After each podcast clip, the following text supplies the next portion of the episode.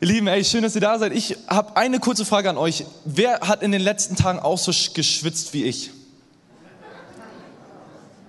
Ich schwitze jetzt immer noch, ist ganz schön warm hier drin. Ja? Und ich meine, ich muss sagen, ich liebe den Sommer. Nicht nur, weil man so schwitzt, ja, das ist eigentlich die beste Zeit des Jahres, ähm, sondern auch der Sommer ist einfach in dem Sinne cool, weil wir eigentlich immer unsere Jugendfreizeiten haben. Wer war schon mal auf einer Jugendfreizeit dabei? Let's go. Für wen war das immer das Highlight? Ja, Jugendfreizeiten sind so für Jugendliche die schönste und prägendste Zeit. Und ich freue mich als Leiter mega drauf, wenn wir endlich nächstes Jahr wieder fahren können. Denn wir schauen auf keine Delta-Varianten, sondern wir schauen auf Alpha und Omega. Amen. Let's go. Und ich muss sagen, als ich selbst Jugendlicher war und in meiner Jugendzeit, da waren so Freizeiten auch mega das Highlight. Und jetzt hat sich ein bisschen geswitcht. Ja? Jetzt sind die nicht nur Highlight, sondern die sind auch herausfordernd. Okay, wenn du mal dir vorstellst, dass du für 120 Jugendliche und dann noch einige Mitarbeiter Verantwortung trägst, dann äh, kommt es auch mal zu herausfordernden Zeiten. Besonders wenn du spezielle Charaktere dabei hast. Von einem möchte ich euch kurz erzählen. Und zwar, ich hatte einen, so einen speziellen Charakter auf einer Jugendfreizeit, als ich ganz frisch als Leiter eingesetzt wurde oder als Leiter kam dabei. Und der hat mich wirklich am Rande meiner Kräfte gebracht. Okay? Ich dachte wirklich, dem Jungen ist nicht mehr zu helfen. Wenn ich A gesagt hat, hat er B gemacht. Wenn ich, egal was ich gemacht habe, der hat genau das Gegenteil gemacht. Ja, in der ersten Nacht habe ich ihn versucht ins Bett zu bringen. Ey, der hat bis um 4 Uhr nachts mit mir diskutiert. Okay? Ich war wirklich am nächsten Morgen um 7 Uhr musste ich wieder hoch und hing so. Ich war wirklich am Rande der Verzweiflung und dachte, okay, das nächste Ticket, das gehört dir. Nach Hause. Das Gute dabei ist, Gott hat Gnade. Ja, und zwar ist es so folgendermaßen passiert, an einem Abend nach der Message kam dieser erst noch so aufmüpfige Junge auf mich zu und sagte, ey, Gott hat während deiner Predigt zu mir geredet. Kannst du für mich beten? Ich möchte was in meinem Leben ändern. Und dieser eben noch so coole Typ, der mich die ganze Zeit aufgeregt hat, lag mir während des Gebets heulend in den Arm. Und auch die Tage danach hast du die Veränderung in seinem Leben gemerkt. Und mir ist dann nochmal bewusst geworden, ey, wir haben die beste Nachricht dieser Welt, um einen Unterschied in dieser Welt zu machen. Oder? Und deshalb auch das heutige Thema Game Changer. Weil ich glaube, Game Changer gucken nicht nur zu und beschweren sich, wenn irgendwas nicht läuft, wie es laufen soll, sondern Game Changer nutzen das, was sie haben, die gut beste Nachricht dieser Welt, um einen Unterschied in dieser Welt zu machen und um voranzugehen. Ja? In Epheser 3, Vers 20 steht dazu. Gott aber kann viel mehr tun, als wir jemals von ihm erbitten oder uns auch nur vorstellen können. So groß ist seine Kraft, die in uns wirkt. Ey, du bist schon ausgestattet.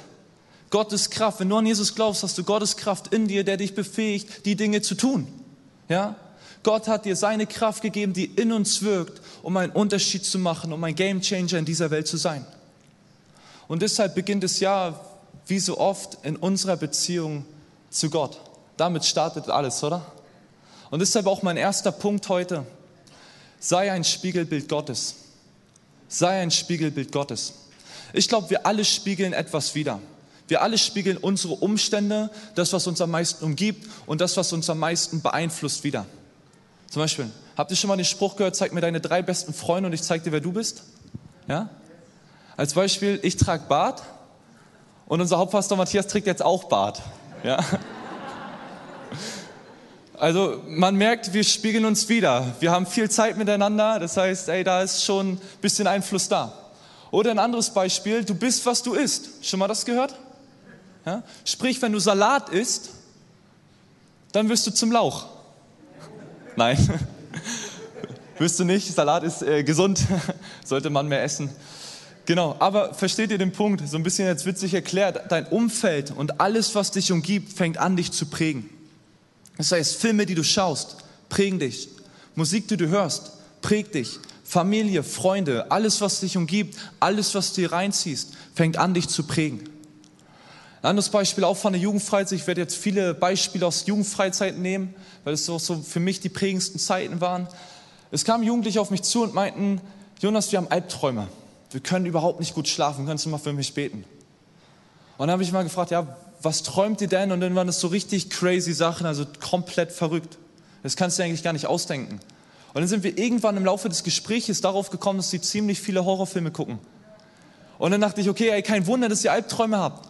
Ich meine, als ich damals Horrorfilme geguckt habe, ja, da habe ich mir so einen kleinen Pipi-Topf mit ins Zimmer genommen, weil ich mich nicht mehr getraut habe, auf Toilette zu gehen damals. Ist besser geworden. Aber ich gucke auch die Filme nicht mehr. Das, was dich umgibt, das, was du dir reinziehst, was du konsumierst, dein Umfeld fängt an, dich zu prägen, fängt an abzufärben. Und Leute fangen an zu sehen, was dich umgibt. Fang an zu sehen, was Einfluss in dein Leben nimmt. Und deshalb die Frage, wen oder was willst du widerspiegeln? Wen oder was willst du, dass Menschen in dir sehen? Dazu eine kurze Geschichte aus der Bibel im Lukas-Evangelium. Das ist im Neuen Testament. Ähm, ist Jesus unterwegs mit drei seiner zwölf Jünger und die gehen auf den Berg. Und Jesus zieht sich eigentlich auf diesen Berg zurück, um dort ungestört zu beten. Ja, um aufzutanken, um Gemeinschaft mit Gott zu haben, wieder voll zu werden. Und jetzt heißt es in Lukas 9, Vers 29, während Jesus betete, veränderte sich sein Gesicht und seine Kleider strahlten hell. Also während Jesus betete, müsst ihr euch mal vorstellen, habt ihr das schon mal gesehen? Veränderte sich sein Gesicht und seine Kleider strahlten hell. Ja? In diesem Moment, glaube ich, wurde sichtbar, mit wem Jesus am meisten Zeit verbrachte. In dem Moment spielte Jesus, spiegelte Jesus Gottes Herrlichkeit wieder. Und ich glaube, je mehr und näher wir Gott kommen und im Gebet mit ihm Gemeinschaft haben, desto mehr wird man Gottes Liebe, wird man seine Herrlichkeit in unserem Leben erkennen. In 2. Korinther 3, Vers 18 heißt es dafür, wir alle aber schauen mit aufgedecktem Angesicht die Herrlichkeit des Herrn an und werden so in dasselbe Bild verwandelt, von Herrlichkeit zu Herrlichkeit, wie es von Gott, den Geist, geschieht. Ich glaube wirklich, je mehr wir zu Gott kommen, je mehr wir im Lobpreis stehen und sagen, ey Gott, hier bin ich, in seine Gegenwart kommen, in seine Gegenwart eintauchen, indem wir Bibel lesen, indem wir beten, dass Menschen mehr und mehr Jesus in uns erkennen, dass wir mehr und mehr uns von ihm füllen lassen und Menschen in uns eine Liebe sehen, die sie noch nie zuvor in ihrem Leben gesehen haben. Und diese Liebe hat Kraft zur Veränderung. Amen. Und diese Liebe hat mich auch selbst verändert. Kennt jemand meine Geschichte? Kennt jemand mich? Kennt jemand mich wirklich? Nein? Okay, dann erzähle ich euch ein paar Sachen über mich. Und zwar, ich hatte eine relativ schwierige Vergangenheit. Also ich bin zum Beispiel nicht christlich aufgewachsen, hatte mit dem Glauben nicht wirklich viel zu tun und hatte eine relativ, ja, nicht so gute Beziehung zu Kirche und alles Mögliche. Und fing in dieser Zeit an, viele Drogen zu nehmen, weil ich Depression hatte. Ja, ich hatte fünf Jahre litt ich an Depression bis es irgendwann so schlimm wurde, dass ich mir eigentlich nur noch das Leben nehmen wollte. Und in dieser Zeit fing ich an, weil ich einen relativ kriminellen Freundeskreis hatte, Alkohol zu trinken. Erst mal einmal täglich, bis mehrmals täglich. Irgendwann hat es nicht mehr gereicht, dass du besoffen warst. Dann habe ich angefangen, Gras zu rauchen. Hat auch nicht mehr gereicht. Ecstasy, Pep, Blacke, irgendwas, alles, was geknallt hat, alles reingeschüttet, bis ich mich komplett kaputt gemacht habe. Ja, wenn ihr alte Bilder von mir seht, dann seht ihr, was ich nur noch eine wandelnde Hülle von mir selbst war. Und einfach alles nur, damit diese Stimme in meinen Kopf endlich Ruhe gibt. Aber eigentlich wurde alles nur noch schlimmer und diese Talfahrt in mein Leben ging immer weiter bergab. Tag für Tag ging sie bergab, bis ich wirklich den Entschluss gefasst habe, ich will mir das Leben nehmen. Genau zu dieser Zeit, das war 2015 auch zu einer Jugendfreizeit, kam mein alter Jugendleiter und hat mich hinter meinen Rücken auf eine Freizeit für mich angemeldet. Ja, darf ich nochmal mit auf eine Jugendfreizeit fahren? Und meine Eltern natürlich auch, ne, die eingeweiht und dann musste ich natürlich mit, hatte gar keine andere Wahl. Und ich war 2015 auf diese Jugendfreizeit dabei und dachte ich, ich gehöre hier überhaupt nicht hin. Ja? Alles sind so richtig happy, clappy, jeden, ne? scheint die Sonne übers ganze Gesicht. Ey, und wenn ihr mal wüsstet, wie es mir ging, ja, ich gehöre hier überhaupt nicht hin, ich habe hier gar nichts mit zu tun. Und ich dachte, okay, ich mache diese Freizeit jetzt mit, alles wird irgendwie doch ganz nett vielleicht werden und es war auch irgendwie ganz nett. Vielleicht wart ihr schon mal auf so einem christlichen Camp, ist nett, ja. Aber ich dachte, ey, wenn ihr wüsstet, wie es mir geht, das ist überhaupt nicht nett. Und ich will vielleicht zwei Tage später, wenn ich wieder nach Hause komme, vielleicht eine kleine Veränderung erleben und dann wird es ein kleines Bergauf gehen, aber wenn ich wieder zurück bin zu Hause, wird es wieder komplett bergab gehen, weil ich wieder in meinem Umfeld bin mit meinen Leuten, weil ich wieder genau die gleiche Scheiße zu Hause erlebe, die ich sonst immer erlebe und dann einfach nicht mehr weitermachen kann bis zum vorletzten Abend. An diesem vorletzten Abend stand ich hinten, Lobpreis wollte eigentlich schon gehen. Wir waren in so einem riesen Zelt und auf einmal kam so ein Typ auf mich zu, mitten aus der Masse. Keine Ahnung, wer das war. Ja, bis heute überhaupt keine Ahnung. Und er kam auf mich zu und sagte, er hat einen Eindruck für mich. Er wollte mal für mich beten. Da meine ich, ja, tu dir keinen Zwang an, bete halt einfach so. Ne? Und dann legt er mir die Hand auf und betete für Befreiung und Heilung. Und ihr könnt euch nicht vorstellen, ich habe schon viele Gebete in meinem Leben bekommen, aber dieses flashte mich so krass komplett. Ja, es fühlte sich so an, als wenn so ein schwarzer Zerklumpen Masse, der für all diese Depressionen, für all diese Scheiße, die ich in meinem Leben habe, verantwortlich ist, auf einmal abfällt. Und ich fühlte mich das erste Mal geliebt und frei. Und wirklich, das ist jetzt eine freie Übersetzung, aber damals, wirklich als Jugendlicher, dachte ich, nachdem ich jedes High-Gefühl irgendwie schon mal erlebt habe, ey, Gott ist die geilste Droge der Welt. Und wenn es nur ein Bruchteil ist von dem, was er noch für mich hat, dann will ich nichts mehr anderes, als in seiner Gegenwart zu sein.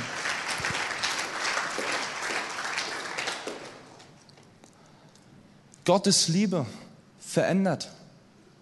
Und wir fangen an, auf einmal Gottes Herrlichkeit dadurch wieder zu spiegeln. Man hat die Veränderung in meinem Leben erlebt. Das habe ich spätestens da gemerkt, wo ich wieder zu meinen Freunden aus meiner Gegend gefahren bin und die dann auf einmal gesagt haben, hey Jonas, was ist los mit dir? Du bist das Schlimmste von uns gewesen. Ja? Und auf einmal vier Tage später bist du weg und auf einmal bist du hier komplett ein anderer Mensch oder was? Und dann habe ich denen meine Geschichte erzählt und gesagt, ey ja, irgendwie, ich war da auf so einem Camp und da hat jemand für mich gebetet und auf einmal wollte ich das gar nicht mehr. Und ich so, ja, was ist denn los mit dir? Und die haben die Veränderungen in meinem Leben erlebt, haben sich damit auseinandergesetzt und einige haben sich auch bekehrt. Das ist, was Gottes Herrlichkeit macht. Wenn wir anfangen, uns von Gott füllen zu lassen, fangen wir an, Zeugen zu sein, fangen wir an, Veränderungen in unser Leben sichtbar werden zu lassen. Und Leute in unserem Umfeld werden das sehen und sie Fragen stellen und auf einmal sich mit dem Glauben anfangen auseinanderzusetzen. Auch wenn vielleicht danach nicht alles perfekt lief, ging Gott mit mir da trotzdem Prozess. Ja, manchmal gehen ja auch Sachen komplett von jetzt auf gleich, aber manchmal ist es auch einfach ein Prozess, der gegangen wird. Und ich meine, in diesem Prozess, in diesen letzten fünf, sechs Jahren, die ich jetzt bin, kann ich sagen, ich habe seitdem keinen Tropfen Alkohol mehr getrunken, bin komplett frei von allen Drogenproblemen, bin frei von Depressionen, bin jetzt glücklich verheiratet und darf hier als Jugendpastor äh, mit einer richtig freshen Jugend dienen.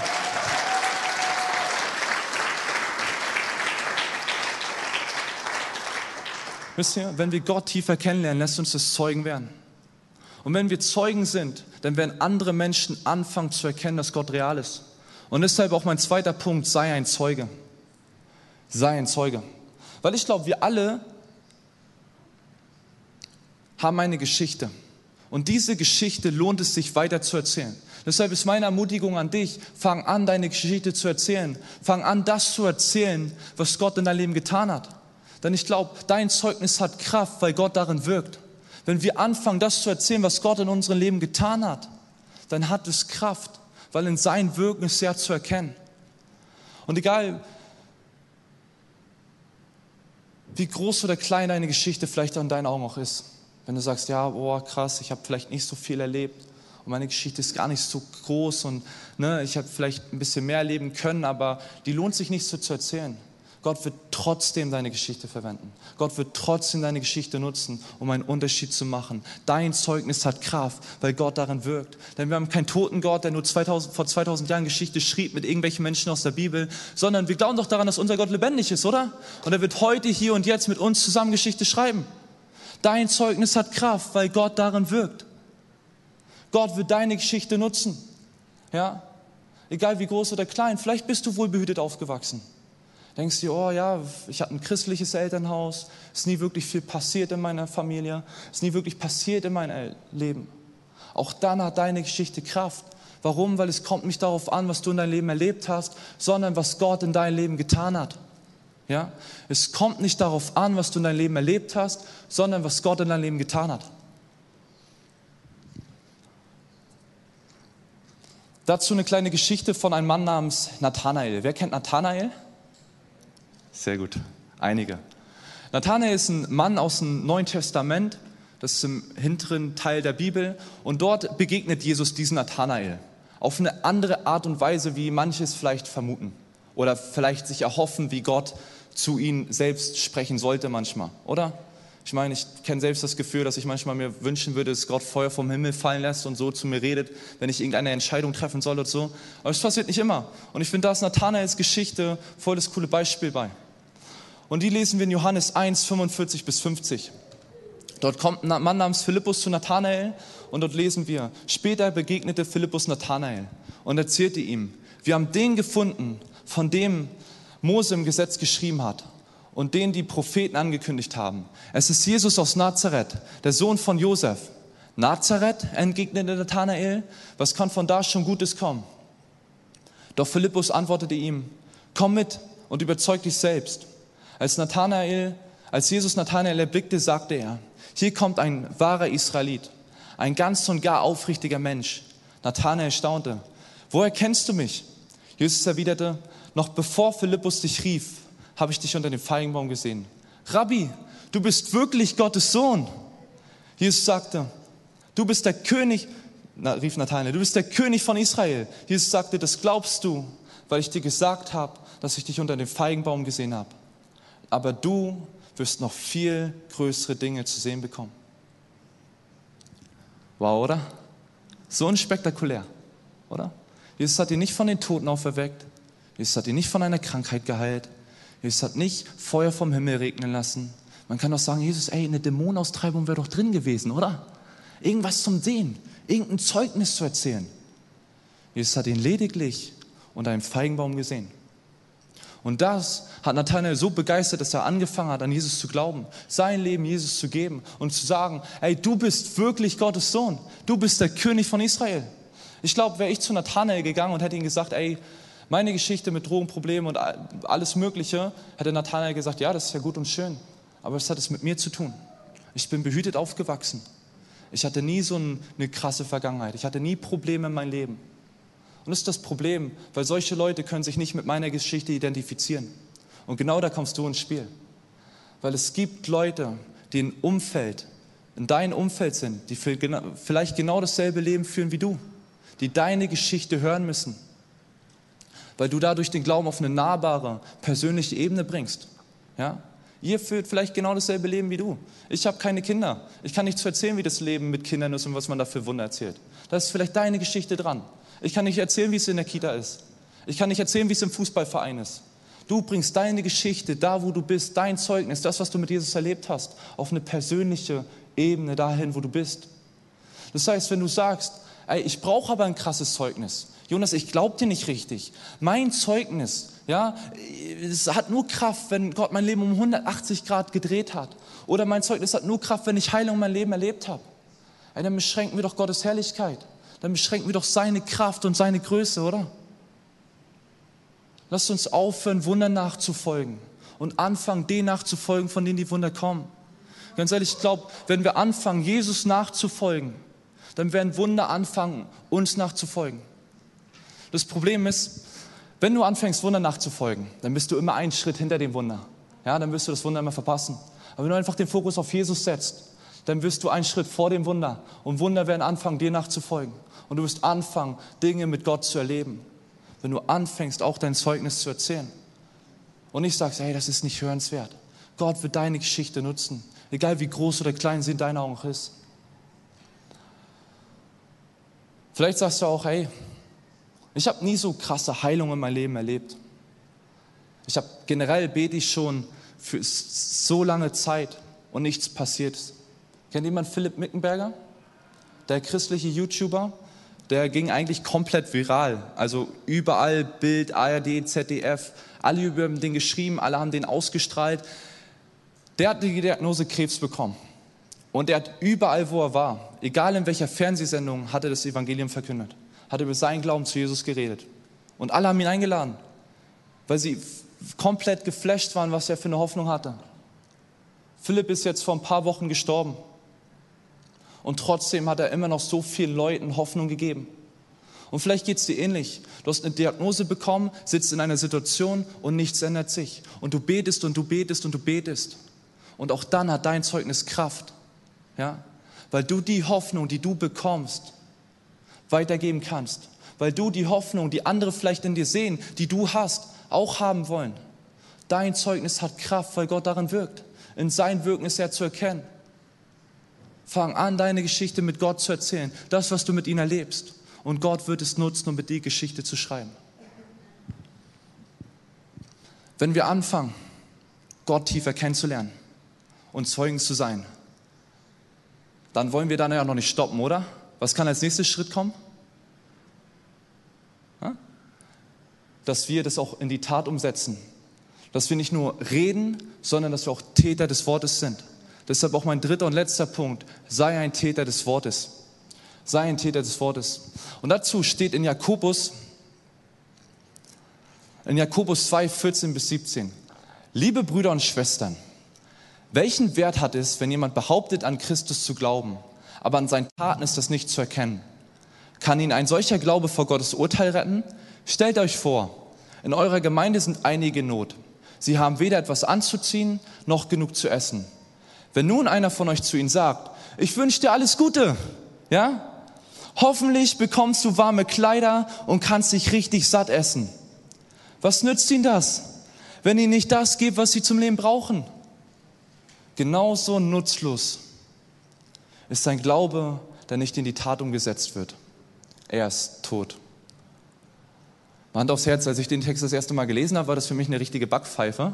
So, so richtig einmal zack. Weil ich dachte, ey, warum reicht es nicht, wenn wir einfach nur unser Zeugnis geben? Wir sollen doch das Evangelium verkündigen. Ja? Habe ich denn auch irgendwie gemacht, aber warum geht es dann noch einen Schritt weiter, mit auch das Wort umzusetzen? Einfaches Beispiel aus meiner Jugendzeit. Wir hatten eine in der Jugend, die war so richtige Hardcore-Vegetarierin. Also nicht nur ein bisschen, ich esse kein Fleisch, sondern so richtig krass vom, vom Verständnis überzeugt. Und hat zu mir gesagt, Jonas, das ist Massentierhaltung, Greenpeace rettet die Wale und alles Mögliche. Sie hat mir so viel an den Kopf geknallt, dass ich sagte, ey, wenn du noch ein Wort weiter sagst, dann werde ich selbst zum Vegetarier. Ja? Und wirklich, ich hatte richtig mit diesem saftigen, schönen Steak, was immer auf meinem Teller lag, richtig Mitleid. Ja, ich wollte es am liebsten in den Arm nehmen. Weil ich dachte, ey, das kann doch gar nicht sein. Und wirklich, die war so überzeugend von dem, was sie gesagt hat. Aber das Problem dabei war, jedes Mal, wenn es in der Jugend Fleisch gab, hatte sie Fleisch auf den Teller. So Burger, ne, richtig schöne Bulette. Und ich dachte, ey, hä? Du erzählst mir noch, du bist Vegetarierin? Was ist denn da los? Und dann meint sie, ja, ich mache halt mal eine Ausnahme. Kennt ihr das? Ey, und in diesem Moment war es komplett vorbei. Wir konnten sie überhaupt nicht mehr ernst nehmen, okay? In diesem Moment haben wir uns nur noch darüber lustig gemacht und sagten, ja, vielleicht bist du ja Vegetarier auf 450 Minijob-Basis. So Teilzeit angestellt. Ja, so fastest über Nacht Fleisch und so, aber am Tag ist okay. So, ja? Wir konnten sie nicht mehr ernst nehmen. Und ich glaube, genauso ist es auch mit unserem Glauben. Wenn wir die ganze Zeit nur erzählen, wie Gott gut ist, wie gut Gott ist, wenn wir die ganze Zeit nur erzählen, wie wichtig uns Nächstenliebe ist, aber nicht danach leben, dann haben unsere Worte keine Kraft, weil man uns nicht ernst nehmen kann. Deshalb lass deinen Worten Taten folgen. Egal an welchem Punkt du jetzt gerade bist, ob du sagst, ey, ich will erstmal in dieser Beziehung zu Gott investieren, oder sagst, ey, ich will nicht nur Zeuge sein, sondern auch in diesen Sachen, die ich habe, will ich Gott durch meine Taten preisen, will ich Taten zeigen, will ich Täter des Wortes sein. Dann kann ich dich erstmal beruhigen. Einmal tief durchatmen, hilft mal, war jetzt ganz schön hart, ja? Warum? Weil manchmal reichen kleine Dinge, die in unseren Augen vielleicht klein sind, um die ganze Welt einer einzelnen Person zu verändern. Du musst nicht unbedingt jetzt ein Konzept schreiben, wo du den Friedensnobelpreis gewinnst. Ganz ehrlich, manchmal geht es in meinen Kopf, ey, wie kann ich die Welt jetzt verändern? Was kann ich jetzt rein investieren? Was kann ich jetzt noch machen? Und ich überlege immer mir so Riesensachen, wo ich dann danach gefrustet bin, weil ich es irgendwie mit meiner geringen Kapazität, die ich habe, nicht umsetzen kann. Und ich glaube, oft sind es die kleinen Dinge im Leben, die du tun kannst, um das Leben einer einzelnen Person zu verändern. Ein letztes Zeugnis aus einer Jugendfreizeit. Ähm, wer hat Kinder von euch? Wer weiß, wie schwer es ist, Kinder ins Bett zu bekommen? Wir haben jetzt einen kleinen Hund, das ist schon schwer. ja? Kinder ins Bett zu bekommen. Auf der Jugendfreizeit habe ich das erste Mal mich wirklich wie so ein kleiner Papa gefühlt. Ja? Direkt gemerkt, durften, zum Glück durften die ja noch bis 23.30 Uhr aufbleiben, aber trotzdem, da musste Schicht sein. Komplett Funkstille. Niemand durfte mehr erzählen. Und natürlich, bei 120 hält sich nicht jeder dran, oder? Und ich dachte, nachdem es einen Tag vorher, ne, nachdem wir immer bis 4 Uhr nachts irgendwie da waren, ein Tag vorher ganz gut geklappt hat, dachte ich, weil meine Frau auch dabei war, ähm, nutzen wir den Abend einfach nochmal schön zusammen. Reflektieren die Tage, gehen einfach schön nochmal an den Strand und gehen einfach spazieren, unterhalten uns. Und in dem Moment, als ich das noch gerade so gedacht hat und sie sagen würde, ey, komm mit, lass uns nochmal den Abend verbringen, kam auf einmal aus dem Nichts so ein Schatten an mir vorbeigezogen. Ja? Und hatte mich dann noch so ganz dreist angeguckt und ist dann halt auf den Zeltplatz, hatten wir so einen riesen Camping-Essensplatz. Ja, mitten in der Mitte alle Tische gesetzt. Ich habe mir gedacht, ey, wenn ich jetzt abhauen wollen würde oder noch länger aufbleiben würde, dann würde ich mich irgendwo an die Ecke, wo mich keiner sieht, verstecken. Und er setzte sich demonstrativ und rotzfrech da voll in die Mitte. Aufgrund der letzten Tage, weil ich schon da ein bisschen gefrustet war, ne, ist der Puls echt in mir ein bisschen hä, schneller geworden. Ja? Und war schon echt auf 180 und meine Frau guckte mich dann liebevoll an und sagte so, Schatz, du weißt, was jetzt zu tun ist, ja? Ich so, ja klar weiß ich, was jetzt zu tun ist, so du? Und wollte dann da gerade hingehen und dann sagte, ja, dann frag ihn doch mal, wie es ihm geht. Frag ihn doch mal, was sein Problem ist. So, ah, genau, wollte ich, wollte ich gerade machen. So, ne? Bin dann zu ihm hingegangen, habe mir sein Tablet genommen, erstmal zugeklappt und gesagt, ey, was ist denn dein Problem? Woran liegt es, dass du jetzt nicht schlafen kannst? Sagte er, ich habe Albträume. Und dann versuchte ich auch da wieder ein bisschen nachzubauen, ja, worum liegt das? Guckst du dir so viele Filme an und was weiß ich. Und irgendwann, während wir redeten und redeten, brach er im Tränen vor mir zusammen. Und ich dachte, oh, habe ich jetzt irgendwas Falsches gesagt? War so voll überfordert im ersten Moment, fing erst mal an zu beten. Und während er weinte und weinte und weinte und sich irgendwann langsam anfing zu beruhigen, fragte ich nochmal nach, ey, was ist wirklich los? Was läuft gerade in deinem Leben? Und er fing so an zu erzählen, wie scheiße alles zu Hause läuft, dass seine Eltern sich die ganze Zeit streiten, dass er einen Hass hat auf seine Eltern, dass er sich mit niemandem da verträgt, dass er eigentlich gar nicht mehr leben will, Schulstress hat, komplett am Boden ist. Und in dem Moment sagte ihn, du weißt du was, vor vier Jahren ungefähr, ist schon ein bisschen her, stand ich in derselben Situation wie du. Und weißt du, das Leben geht weiter. Heute stehe ich hier. Und wir guckten Next Steps uns, ne, wie wir den nächsten Schritt gehen können, wenn wir wieder in Hamburg sind, was wir machen können, damit es ihm wieder besser geht, was wir ähm, anleihen können, damit er Hilfe bekommt zu Hause, in der Schule und so weiter. Und nach diesen anderthalb Stunden, wo wir da waren, ja, haben wir uns Flachwitz erzählt und den ganzen Abend nur noch gelacht. Ja? Und ich dachte mir, ey, ich habe nichts Großartiges gemacht. Wir haben uns Flachwitz erzählt, ich habe ihm ein bisschen zugehört, dann habe ich ein paar Witze erzählt von meinen Witzen. Meine Jugend weiß, die sind ziemlich gut. Ja, da kommt schon so Geraune oben. Und habe ihn dann mich am nächsten Tag mit ihnen für eine Stunde zum Sport verabredet. Und für mich war das wirklich, ey, ich habe nichts gemacht. Das war keine Investition. Wer glaubt, das war eine große Investition, was jetzt, wo ich mir jetzt einen Finger abreißen hätte müssen? Oder ist doch easy. Und genauso fühlte ich mich auch. Ich habe nichts wirklich gemacht und dachte so, hey, cool, dass ich ihnen ein Lächeln aufs Gesicht gezaubert habe. Und dann gucken wir mal, wie es ihnen weitergeht. Und das Ding ist, ich wusste aber nicht, was es in sein Leben ausgelöst hat diese zweieinhalb Stunden, die wir insgesamt zusammen verbracht haben. Weil jeder von uns hat nach der Freizeit so ein Ermutigungsheft bekommen. Zum Glück auch für Leiter. Ja, auch für Leiter brauchen manchmal Ermutigung, besonders nach so einer Freizeit. Und dann habe ich in dieses Heft reingeschaut und seine Seite gelesen und gesehen, was er dann da reingeschrieben hat. Und sagte, Jonas, weißt du was? Ich habe nie geglaubt, dass es in meinem Leben noch Vorbilder gibt, bis ich dich kennengelernt habe. Dank dir hat sich etwas in meinem Leben geändert und ich möchte neu mit Jesus festmachen und vorangehen. Wisst ihr, warum mich das so geflasht hat und so gepackt hat? Weil für mich war das überhaupt nichts Großes. Ich habe ein bisschen Zeit investiert, war ein bisschen für ihn da, ein bisschen mit ihm Sport gemacht, ein paar von meinen Witzen erzählt und das hat aber so was Krasses in sein Leben verändert, dass er seitdem so krass mit Jesus unterwegs ist und heute sogar einer aus unserem Jugendteam ist.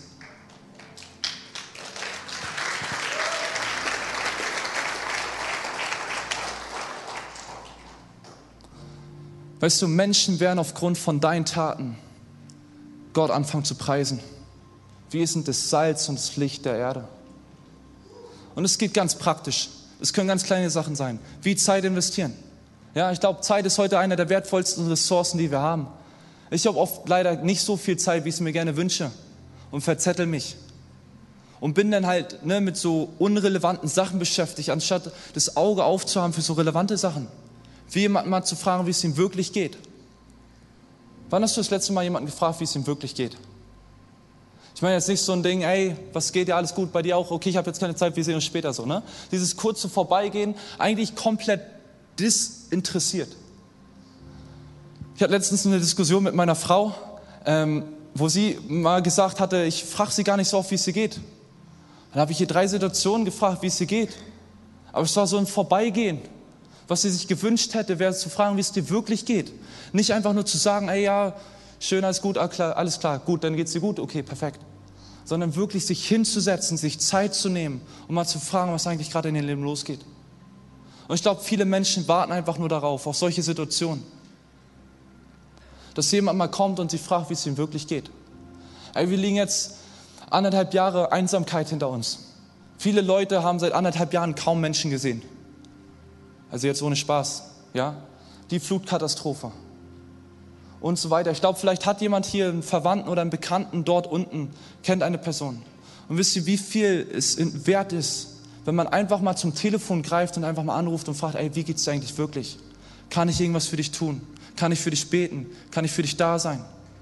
Und dieses eine kleine Telefonat, dieses eine kleine Gespräch, diese kleine Zeitinvestition kann so viel in den Leben von deinem Gegenüber bewirken. Wie in dieser Geschichte von der Jugendfreizeit. Oder investiere Finanzen. Auch hier zum Beispiel für die Flutopfer. Du kannst ein Segen sein, du kannst ein Gamechanger sein mit dem, was du hast. Ich weiß doch, damals habe ich von einem Leiter ein kleines Stück Schokolade bekommen. Für viele ist das jetzt nicht viel, so, ne? aber ich habe ihn dann auch gefragt, ey, warum hast du mir das Stück Schokolade gegeben? War so komplett verwirrt und habe ihn gefragt, ey, habe ich irgendwas gemacht? Und er sagt so, nee, einfach nur, weil du da bist. Wisst ihr, und dieses kleine Stück Schokolade, das hat vielleicht 50 Cent gekostet, hat meinen kompletten Tag und auch noch Wochen danach habe ich mich immer gerne an dieses Stück Schokolade zurückerinnert, weil ich mich einfach gefreut habe, weil ich mich wertgeschätzt gefühlt habe und gesehen gefühlt habe. Ich habe nichts Großartiges dafür geleistet, sondern einfach nur ein kleines Stück Schokolade gegeben. Wisst ihr, wie einfach es ist, nicht nur Hörer des Wortes, sondern Täter des Wortes zu sein? Das sind so kleine Dinge, die wir tun können, um einen Unterschied in den Leben von anderen Menschen zu machen. Wir werden jetzt gleich in eine Gebetszeit gehen. Und lasst uns doch mal alle aufstehen.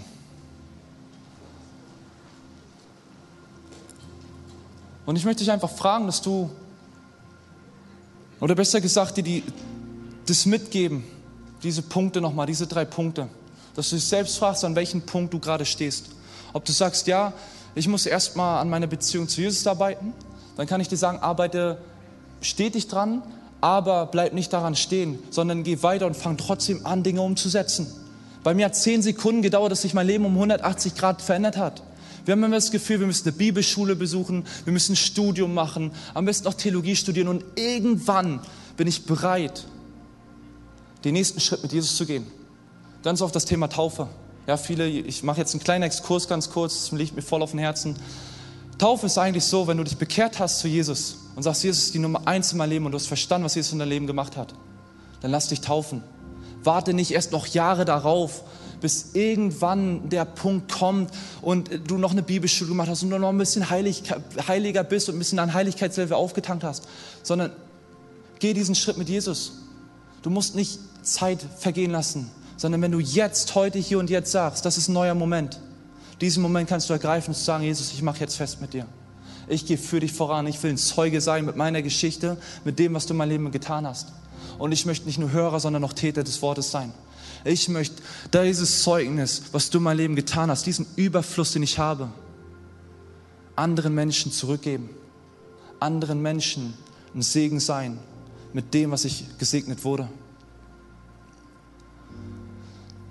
Und egal welchen Punkt du gerade hast, Vielleicht hast du auch mit diesem Punkt Depression und Drohung zu kämpfen, was dich auffällt. Du hast vielleicht eine andere Sucht, kämpfst schon so lange dafür, hast vielleicht ein anderes Gebetsanliegen und irgendwie hast du das Gefühl, das stoppt dich. Du gehst nicht mehr voran. Du bist wie so Meter weit weg von Jesus und irgendwie zieht dich diese Sachen, wenn du immer wieder daran zurückerinnerst, immer wieder zurück. Du sagst, ein Gebet, aber nichts ist irgendwie passiert und es zieht dich zurück. Dann kann ich dich nur ermutigen, mach weiter, auch wenn du nicht alles verstehst. Es wird sich wie ein Puzzleteil Step by Step zusammensetzen. Vielleicht wirst du auf manche Fragen keine Antworten finden.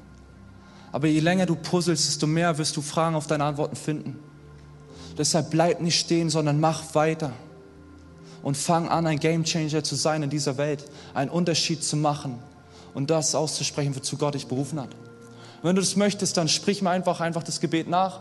Und ich bitte einfach alle, die auch dieses Gespräch nicht sprechen wollen, trotzdem gerne mitzusprechen als Ermutigung und Erbauung für alle anderen, die sich trauen, dieses Gebet das erste Mal vielleicht zu sprechen. Oder auch Leute, das sind jetzt nicht nur für Leute, die das erste Mal Jesus ihr Leben geben wollen oder sagen wollen, ich möchte es das erste Mal, sondern auch für Leute, die es erneuern wollen. Wo du das Gefühl hast, ich bin eingeschlafen, Jesus, ich will nochmal Gas geben. Heute, hier und jetzt habe ich mich entschieden, in diesem Moment jetzt voranzugehen. Papa, danke, dass du gut bist. Danke, dass du mit uns Geschichte schreibst. Danke, dass du niemals stehen bleibst. Danke, dass du uns zeigst, wer wir in dir sind und wir uns darauf komplett verlassen können. Papa, und wir wollen jetzt alles, was uns abhält, hinlegen. Auf dich werfen. Und sagen, alles, was uns von dir abhält, das nimm du. Und lass uns Zeugen sein von deiner Herrlichkeit. Lass uns jetzt festmachen, weil wir dich jetzt einladen, Game Changer in dieser Welt zu sein. Es ist in deinem Namen wollen wir mit dir zusammen mutig vorangehen. Amen. Gehen jetzt nochmal in der Lobpreiszeit und macht es nochmal fest. Hey, Lobpreis ist ein Zeichen auch davon, dass wir Gott die Ehre geben, ihn dafür danken, für das, was er in unser Leben getan hat. Und uns einfach nach ihm ausstrecken und ihm nochmal zu sagen, wie groß er ist, wie gut er ist. Und einfach Danke zu sagen.